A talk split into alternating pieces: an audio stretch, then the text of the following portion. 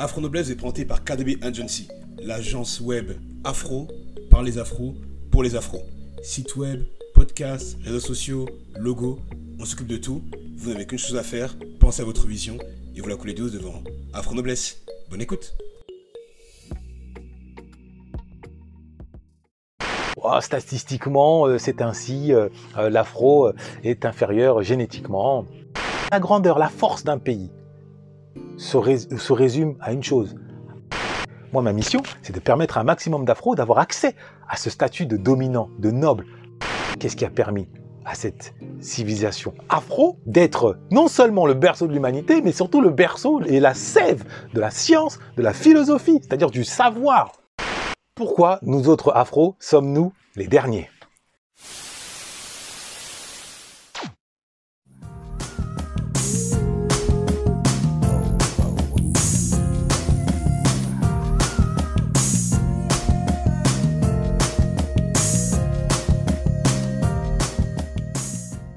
Bonjour à toutes et à tous, bienvenue sur Afro Noblesse. J'espère que vous portez aussi bien que euh, Mobutu Sese avait su porter la fierté congolaise. Alors, bienvenue donc sur Afro Noblesse, la chaîne qui s'est donnée pour mission de faire, de permettre à un maximum d'afro de faire honneur à nos nobles ancêtres et non plus honte. En d'autres termes, de permettre à un maximum d'afro eh bien de briser le complexe d'infériorité, de piétiner la culture de l'excuse, de s'élever en ne regardant que l'excellence. Alors, je repose ma question. Pourquoi, aujourd'hui, 21e siècle, nous autres afro, sommes-nous à l'échelle du monde les derniers? Inutile de nous voiler la face. quand on regarde les différents pays, quand on regarde l'état des routes, l'état des hôpitaux, l'état des écoles, l'organisation des institutions, et j'en passe, l'importance des musées, la place du cinéma, le constat s'impose de lui-même. Donc la question est de savoir pourquoi. Alors pour les uns, dont font partie un certain nombre d'afro, euh, la raison se trouverait dans le racisme. Le racisme serait à l'origine de tous nos maux aujourd'hui au XXIe siècle. Bon, allons même jusqu'à affirmer que c'est à cause du racisme que des jeunes des cités euh, jettent, des, jettent des pierres sur la police, plutôt que d'aller à la bibliothèque, là où les Asiatiques, les Juifs, les autres minorités euh, investissent massivement ces, bibliothèques. Bon, très bien. Pour d'autres, pour d'autres cette fois-ci, issus des autres communautés, euh, la réponse se trouverait davantage dans une explication d'ordre biologique ça coulerait dans nos veines euh, d'une manière ou d'une autre. Si d'ailleurs nous avons été aussi longtemps euh, colonisés, esclavagisés, euh, c'est que quelque part, soit ça coule dans nos veines, soit il y a une volonté supérieure. On appelait ça la malédiction de chat. Très bien. Et à l'appui de cette croyance, je, l'ai évoqué la, dernière fois, la science, du moins la nouvelle science entre guillemets des races, est venue euh, planter justement cette idée de, euh, via la courbe de Gauss et le livre The Bell Curve, cette idée que statistiquement euh, c'est ainsi, l'afro est inférieur génétiquement. Et pour couronner le tour, on met sur la table cette question du QI, avec cette carte où on, observe que le QI moyen des Asiatiques est de 120, celui des Occidentaux est de 100 et celui des Africains de 80. Bon, donc ça, ça serait l'explication biologique. Très bien. Alors la question, moi, que je, que je me pose, c'est, euh, nous sommes les derniers, mais l'a-t-on toujours été? L'a-t-on toujours été? Si c'est biologique, ça signifierait que, finalement, quel que soit le temps et l'espace, cette vérité, c'est une loi des reins, elle n'a pas bougé. Or, or, bien avant, bien avant la propagande d'un Arthur de Gobineau, d'un Ernesto Broca et tous les autres racialistes du 19e siècle, bien, bien, bien avant, il y a eu l'existence de euh, l'Égypte antique, l'Égypte pharaonique. Et on a appris, cette fois-ci beaucoup plus proche de nous, en 1900, notamment des années, d'abord en 56, mais c'était validé en 71 au colloque du Caire, on a appris par l'intermédiaire du noble, très noble Cheikh Anta Diop, que l'Égypte pharaonique, que tout le monde admire, à commencer par Napoléon, hein, 4000 euh, ans nous contemple quand il a débarqué sur place, euh, ébahi devant la majesté des, des pyramides. Une vue aérienne permet d'apprécier à sa juste valeur la prouesse technique réalisée. Qui sont les gens qui les ont bâtis? Que savons-nous d'eux, de leur technique? Là, on apprend que ces constructions, euh, surhumaine, si je puis dire, était l'œuvre non pas d'occidentaux, non pas d'orientaux, non pas d'asiatiques, mais bien d'afro, rebaptisés du nom de noir. Bon. Alors là, on se dit, mais comment est-ce possible? Aujourd'hui, certains même veulent jeter cette thèse, cette vérité, et l'enfermer dans l'idée de c'est qu'une croyance, idéologique. Euh. alors que non, c'est un fait acté maintenant, qu'on le veuille ou non. Hein. C'est aussi évident que Dieu existe. Alors, maintenant que c'est acté, la question que l'on peut donc se poser légitimement, c'est qu'est-ce qui a permis, qu'est-ce qui a permis à cette civilisation afro d'être non seulement le berceau de l'humanité, mais surtout le berceau et la sève de la science, de la philosophie, c'est-à-dire du savoir? Qu'est-ce qui lui a permis d'incarner le génie humain, universel? Qu'est-ce qui lui a permis? La couleur de peau Ne tombons pas dans cette absurdité. Non. La réponse se trouve, se trouve dans une fonction, dans un métier, dans un métier, mais qui n'est pas n'importe quel métier. C'est le métier qui permet à l'individu de s'élever au-dessus des autres. Lequel?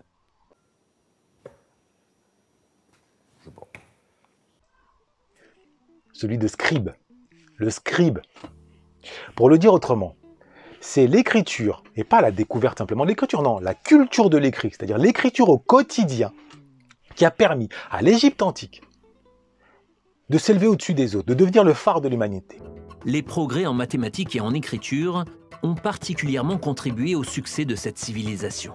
L'écriture hiératique était écrite sur une autre invention égyptienne, le papyrus il offrait aux Égyptiens un nouveau canal de communication et d'archivage qui leur a permis de développer leur administration et de diffuser leur culture pendant des milliers d'années. Pour la simple bonne raison que qui écrit au quotidien prend possession de l'espace, étant donné que écrire, c'est euh, raisonner, argumenter avec précision. C'est faire le meilleur usage de son intelligence c'est se libérer de son immédiateté, se libérer de son émotivité. Voilà pourquoi le pharaon prenait un soin particulier à expliquer avant toute chose qu'il était le premier des scribes. Et le statut des scribes n'était pas rien en Égypte antique, je le rappelle. Le dieu Thoth, c'était d'abord, donc le meilleur des dieux, si je puis dire, euh, le Zeus du panthéon égyptien, était le dieu de l'écriture et du savoir et de l'organisation, de la perfection, de l'élévation. Et là aussi, je ne vous demande pas de me croire sur parole, je suis personne. Effectuez vos recherches. Effectuez vos recherches. Vous tapez scribe, vous regardez Internet, vous êtes dans les bibliothèques, vous verrez, vous verrez. Et le scribe, c'est donc la culture euh, de l'écrit. Mais pas n'importe quel écrit. Parce que très vite, c'est ce qu'on appellera plus tard le langage soutenu, c'est-à-dire le langage du concept, le langage de la rationalité. Et cette culture de l'écrit, donc du langage rationnel, il est passé de l'Égypte, ensuite, il a eu des répercussions dans la Grèce antique. Ça a donné Platon, Socrate, c'est-à-dire le miracle, ce qu'on appelle le miracle grec. Le miracle grec qui a été récupéré ensuite par la Rome, la Rome antique, des Jules César euh, et consorts. Et de la Rome antique qui s'est également euh, euh, étendue sur les, religions abrahamites, le catholicisme notamment, et ensuite l'islam. C'est-à-dire qu'il n'y a sans écrit, il n'y a pas de Bible, sans écrit, il n'y a pas de Coran. Cette même culture de l'écrit a ensuite débarqué à la Renaissance. Sans les textes d'Erasme, de Marcille Ficin, de la Pique de la Mirandole et tant d'autres, il n'y a pas de Renaissance. Après, on prolonge même en France avec Montaigne et surtout avec Descartes, discours de la méthode. On, dit discours, mais c'était un écrit. Et ensuite, on avance encore, on avance encore, on ne s'arrête pas, on avance encore. 17e siècle.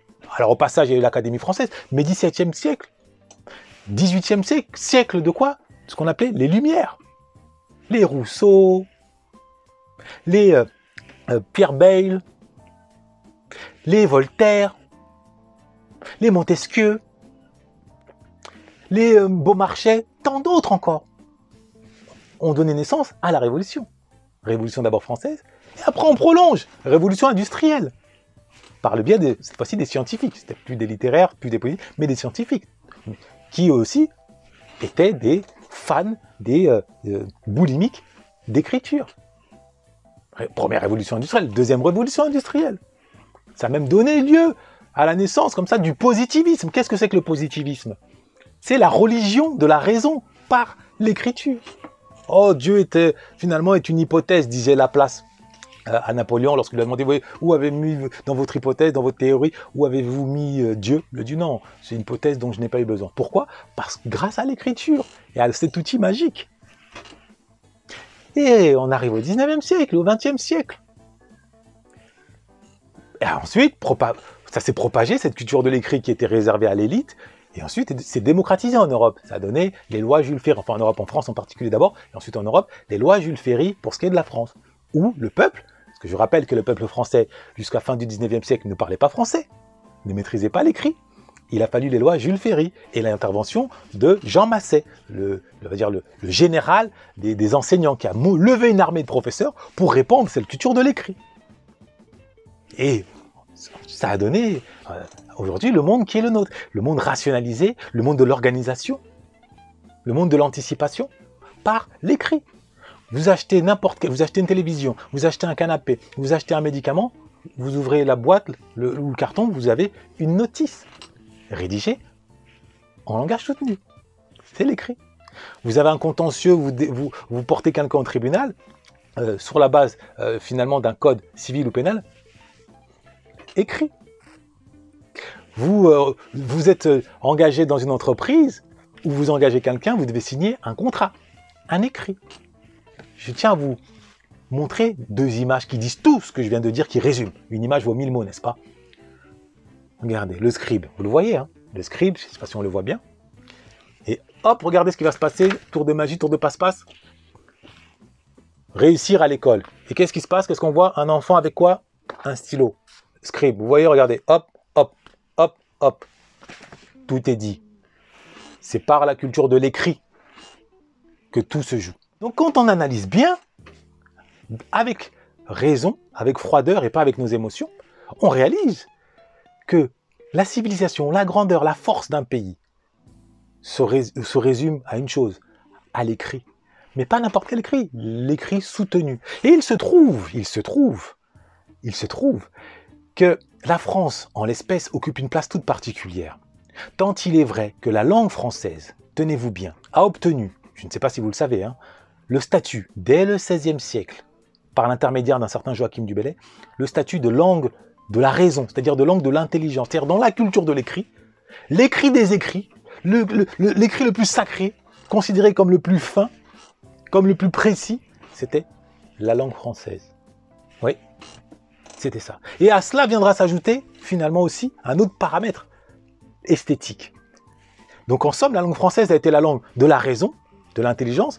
Euh, Rivarol euh, aura cette phrase magique. La langue française suit l'ordre de la raison, là où les autres langues se laissent entraîner par le désordre des passions. Et toute l'aristocratie, toute la noblesse d'Europe parlait et écrivait en français avant de parler les langues euh, locales.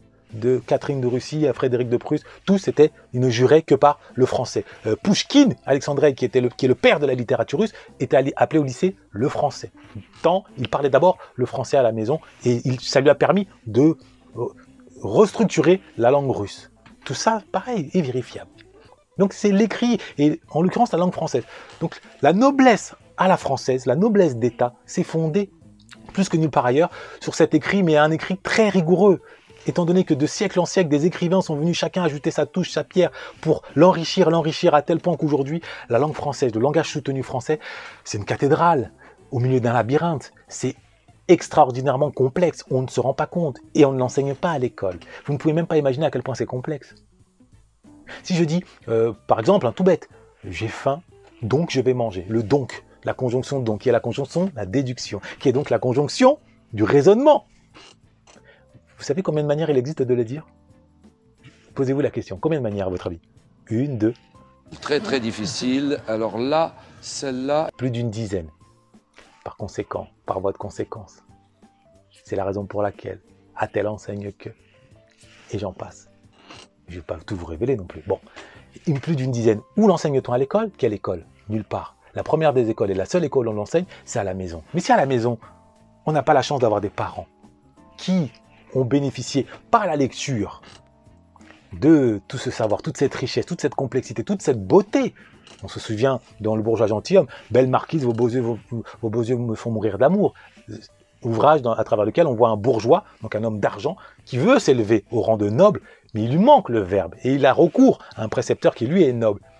Et avec cette scène magique, donc la poésie, les métaphores, les mots qui doivent aussi, qui constituent aussi le langage soutenu à la française, lui sont encore éloignés, il fait tout pour se les approprier. Et c'est aujourd'hui ce qui crée le malheur de la communauté afro, non pas en raison de sa couleur de peau, non, mais en raison du fait que compte tenu de son passé récent, esclavage, colonisation, elle a été, elle a eu accès à la liberté, si je puis dire, moi, par le plus bas niveau, le niveau des ouvriers, et elle n'a pas, elle ne s'est pas jetée à corps perdu dans le seul chemin qui lui menait qui doit lui mener vers le langage soutenu, donc vers l'élévation et vers la noblesse, vers les statuts dominants, à savoir la culture de l'écrit.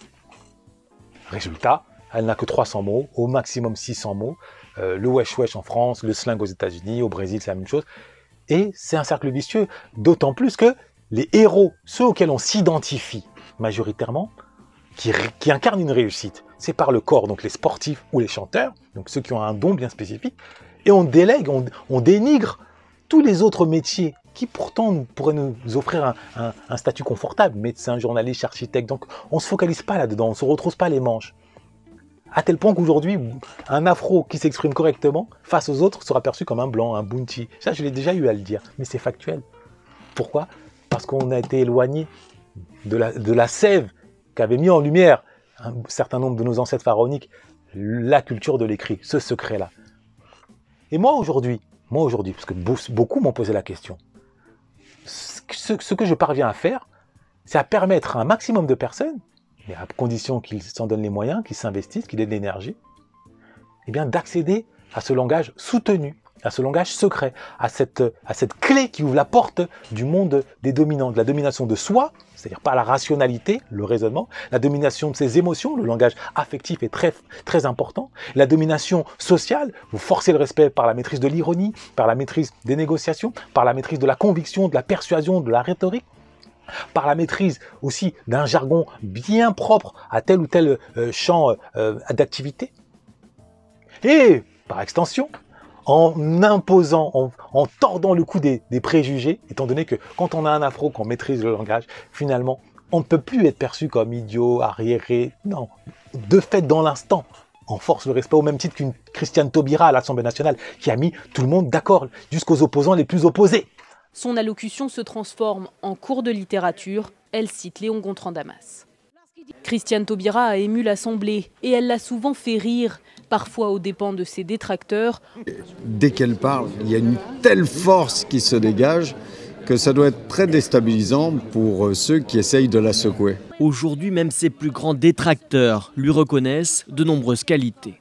Standing ovation, elle a transformé l'Assemblée nationale en standing ovation grâce à quoi? À son verbe haut, soutenu et poétique.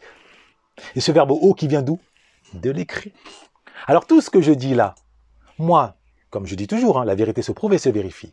Moi, ma mission, c'est de permettre à un maximum d'afro d'avoir accès à ce statut de dominant, de noble, par le langage soutenu. C'est pour cette raison, je suis en plus d'être écrivain, formateur. Je transmets par le, biais d'une méthode fondée en 12 ans. Je transmets les clés. Et ça fait maintenant 3 ans et demi. Et les résultats, si le mot miracle a un sens sur Terre, je peux vous dire que les résultats sont miraculeux. Je suis la formation de M. Ludovic Herman Wanda sur la maîtrise du verbe depuis un mois. Avant de commencer cette formation, mes attentes étaient d'apprendre à m'exprimer avec plus de rigueur et d'éloquence, notamment dans le cadre de mes études d'architecture où je suis souvent amenée à présenter des projets à l'oral. Ces premières séances ont été bien au-delà de mes attentes, dans la mesure où M. Wanda livre une méthode extrêmement efficace et logique qui m'a permis d'accéder à une toute autre dimension du langage. J'ai accepté de prendre part à cette formation en traînant, euh, en traînant des pieds n'appréhendant pas à l'instant euh, en quoi cette formation serait euh, un avantage. Et au final, cette formation s'est avérée être une réelle révélation pour moi, dans la mesure où elle m'a permis, moi, déjà de disposer des outils qui me servent au jour le jour dans mon quotidien. Et surtout, elle me permet, moi, de mieux structurer ma réflexion et mes pensées, chose qui était euh, assez délicate et difficile à entendre. Avant de découvrir Monsieur Herman, j'étais une personne timide, euh, une personne euh, qui manquait de confiance en elle euh, face aux autres, une personne qui, manquait de vocabulaire. Je suis très contente de cette formation et je la recommande. Même moi, je me dis pourquoi je ne l'ai pas faite avant? En même temps, je ne savais pas du tout qu'elle existait. Et je suis très contente et pour moi, c'est une vraie bénédiction. Je suis actuellement à la formation de Ludovic Herman Wanda, à savoir la maîtrise du verbe. Cette formation m'avait été recommandée, pour ne pas dire fortement recommandée par une amie. Eh bien, je dois admettre que j'étais très satisfait de constater des résultats au bout d'un mois de formation. Bien évidemment, accompagné d'un travail euh, de révision assez intense en parallèle. Étant donné que Ludovic Herman Wanda partage avec nous, je dirais, deux dimensions. D'un côté, euh, la dimension purement rationnelle, autrement dit, euh, toute la partie psychologique, les structures des phrases, les différentes expressions, les différentes règles, etc. Et puis d'un autre côté, la dimension purement émotionnelle, l'empathie, la communication non violente euh, et tout ce qui s'ensuit. La conjonction de ces deux dimensions donne des résultats euh, euh, assez, assez surprenants. En d'autres termes, si tant est que vous désirez mieux habiller vos propos et vos argumentations, en plus de gagner en force de raisonnement, eh bien cette formation est pour vous. Je souhaite fortement remercier Ludovic Herman Wanda pour sa formation du verbe qui me conduit à pas à pas vers l'excellence.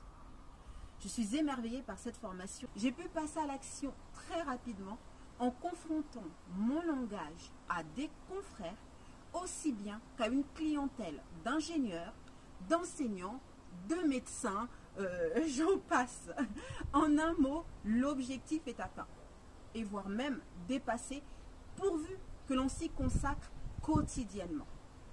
Je recommande cette formation à tous ceux qui veulent s'élever je ne peux que dire merci Ludovic. Je suis une formation actuellement avec euh, Ludovic Herman euh, Wanda depuis trois mois. J'ai constaté en fait que cette formation m'a permise d'asseoir ma légitimité au niveau professionnel dans mes rapports en fait avec mes clients et surtout dans la recherche en fait de nouveaux clients. Je remercie énormément Ludovic Herman pour sa patience et pour sa formation. Maintenant, si vous avez 20 ans, 25 ans, 30 ans et que compte tenu voilà, des activités multiples, vous travaillez trop, vous aimez trop les jeux vidéo, vous avez trop de retard, vous ne pouvez pas vous plonger dans une lecture effrénée parce que vous avez accusé un retard trop conséquent, vous avez de la chance.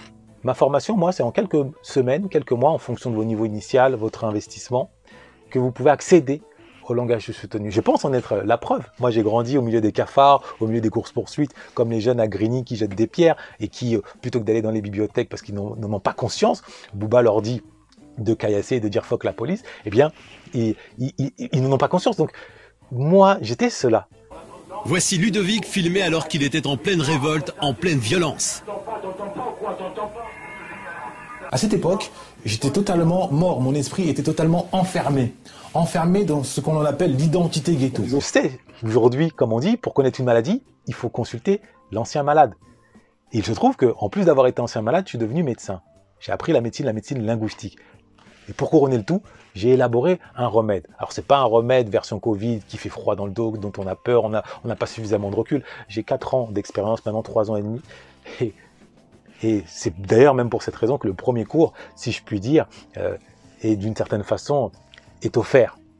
Parce que à partir du premier cours, je vous donne un aperçu de l'importance des conjonctions, comment ça structure la pensée, ça permet justement d'avoir une possession sur sa raison, de, comment vous pouvez aussi accéder à, la maîtrise de vos émotions. Il y a tellement à dire. Donc à la question, pourquoi sommes-nous les derniers? C'est tout simplement parce que nous nous prenons, nous, n'ouvrons pas suffisamment, nous n'utilisons pas assez notre intelligence. Nous ne sommes pas les moins intelligents, nous sommes ceux qui utilisent le moins leur intelligence. Et pour utiliser le mieux son intelligence, ça passe par l'écriture, laquelle elle-même réclame la lecture. La lecture étant la musculation de l'esprit. Voilà ce que j'avais à dire. J'espère ne pas avoir été trop obscur. Euh, tout ce que je, le dis a même été euh, incarné à travers une phrase. Euh, les limites de mon langage sont les limites de ma pensée. Les limites de mon langage sont les limites de ma pensée d'un certain Ludwig Wittgenstein qui a révolutionné la, la, philosophie. Ludwig Wittgenstein, qui est au-dessus des Kant, au-dessus des Descartes, au-dessus des Nietzsche, au-dessus de tous. Début du XXe siècle, 20e siècle, pardon, cercle de Vienne, révolution linguistique. Il a posé cette phrase, il est parti se coucher, il a mis tout le monde d'accord. Pourquoi? Parce que le développement linguistique et le développement intellectuel vont de pair. Donc là où on dit l'Africain a un QI inférieur, c'est tout simplement parce qu'il maîtrise moins le langage. Il y a l'effet Flynn qui en atteste. L'effet Flynn, c'est une étude aussi, pareil, qui est sortie il n'y a pas, pas si longtemps, qui met en parallèle la diminution du, du QI, y compris en Europe, et qui met en parallèle avec la diminution de la maîtrise du langage complexe, c'est-à-dire du langage soutenu, en raison des, télécommunications, des textes et autres. On utilise moins la syntaxe, on utilise moins un certain nombre de termes, on, on se limite aux phrases courtes et donc moins nuancées, par conséquent moins argumentées, et ça diminue la puissance de ton cerveau, étant donné que le cerveau, lui, est un muscle qui nécessite des efforts, au même titre qu'un sportif. S'il fait moins d'exercices à l'entraînement, en match, il sera moins performant, y compris s'il s'appelle Ronaldinho, tout le monde le sait. Le génie est un long travail. Le génie, c'est un tonneau de sueur. Ce n'est pas juste un don qui vient du ciel. Voilà ce qui se passe aujourd'hui. Moi, euh, quand d'autres euh, vont essayer d'aller manifester et dire il faut renverser la table du capitalisme, du libéralisme, je dis non. Non, non, l'élévation de soi, la prise en possession de ton destin individuel avant que cette prise en possession soit collective se perd par la maîtrise du langage soutenu. Si vous voulez vous imposer face à votre manager, si vous voulez vous-même monter en compétence, devenir manager, si vous voulez euh, vous imposer face à un banquier qui doit euh, mettre des jetons dans votre projet, si vous voulez bien éduquer vos enfants, si vous voulez comprendre votre femme ou comprendre votre conjoint ou vous faire mieux comprendre, ça passe par la maîtrise du langage soutenu, la syntaxe, les langages affectifs, les verbes robustes, la litote et tout le reste, et tout le reste. Donc moi, je suis là pour vous. Au-delà de mes formations, je continuerai à faire les vidéos, évidemment, pour vous donner des éléments de réflexion, d'élévation, parce que nous ne sommes qu'au début. Afro a été présenté par KDB Agency, l'agence web afro par les afros et pour les afros. Lien en description. À très vite. Noblesse oblige.